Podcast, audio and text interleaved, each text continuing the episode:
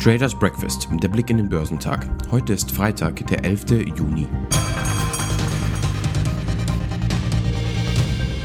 Selbst höhere Verbraucherpreise bringen die US-Aktienmärkte derzeit nicht wirklich aus dem Tritt. Derweil blicken die Anleger schon voraus auf die Zinssitzung der Federal Reserve nächste Woche. An den New Yorker Aktienbörse haben die Anleger höher als erwartete Preisdaten gestern erstaunlich gut verkraftet. Die Aktien im asiatisch-pazifischen Raum tendierten am Freitagnachmittag uneinheitlich, nachdem der S&P 500 über Nacht an der Wall Street zugelegt und einen Rekord erreicht hatte. Die Aktien in Japan waren weniger verändert, als der Nikkei über der Flatline schwebte. In Südkorea legte der Kospi um 0,6% zu. Chinesische Festlandaktien gaben nach, da der Shanghai Composite um 0,25% fiel, während der Shenzhen Component um 0,5% abrutschte. Der Hang Seng Index in Hongkong stieg um 0,4%. Die Aktien in Australien waren höher, als der S&P ASX 200 um 0,31% kletterte. Die Aktien in den USA bewegten sich gestern höher. Der S&P 500 stieg am Donnerstag auf ein Allzeithoch, da die Anleger einen wichtigen Inflationsbericht, der einen stärker als erwarteten Anstieg des Preisdrucks zeigte, gelassen hinnahmen. Der breite Aktienbenchmark kletterte um fast 0,5% auf einen Rekordschluss von 4.239.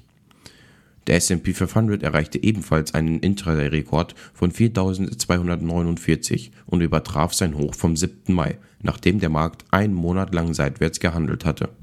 Der Dow Jones stieg um 19 Punkte oder weniger als 0,1% auf 34.466 Punkte, während der Nasdaq um 0,8% auf 14.020 Punkte zulegte. Konkret kletterten die Verbraucherpreise um 5% zum Vorjahresmonat, wie das Arbeitsministerium in Washington mitteilte.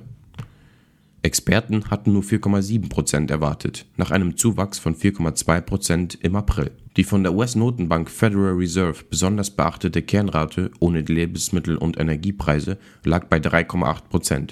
Hier waren nur 3,5% erwartet worden. Im April lag die Rate bei 3%. Ein Hackerangriff macht die anfängliche Kursgewinne von Electronic Arts zunichte. Die Aktien des US-Anbieters von Computerspielen wie Apex Legends fielen zunächst stärker zurück, erholten sich im Verlauf aber wieder. Den Angaben zufolge erbeuteten die Angreifer unter anderem Programmteile des Fußball-Videospiels FIFA 21. An Kundendaten seien die Hacker aber nicht herangekommen. Der Streaming-Marktführer Netflix stellt sich mit einem Online-Shop für Fanartikel die Weichen für einen größeren Einstieg ins Merchandising-Geschäft während der große Rivale Walt Disney seit Jahrzehnten schon Geld mit dem Verkauf und der Vermarktung von Produkten für Anhänger seiner Comics, Filme und Serien verdient, verzichtete Netflix auf die Erlösquelle bislang weitgehend. Am Donnerstag ging nun ein eigener Internetshop an den Start. Angesichts der Popularität von Serien wie Tiger King oder Stranger Things galt das Merchandising bei vielen Analysten schon länger als logischer nächster Schritt für das Unternehmen. So wimmelt es im Internet bereits von selbstgemachten Fanartikeln. Netflix-Chef Reed Hastings hatte in den vergangenen Jahren bereits Interesse an diesem Geschäftsbereich und auch an weiterführenden Projekten wie Themenparks bekundet, allerdings eher für die langfristige Planung. Top-Performer am Dow waren Walgreens Boots Alliance, Merck und Amgen. Im S&P 500 überzeugten ServiceNow, Enphase Energy und Align Technology am meisten.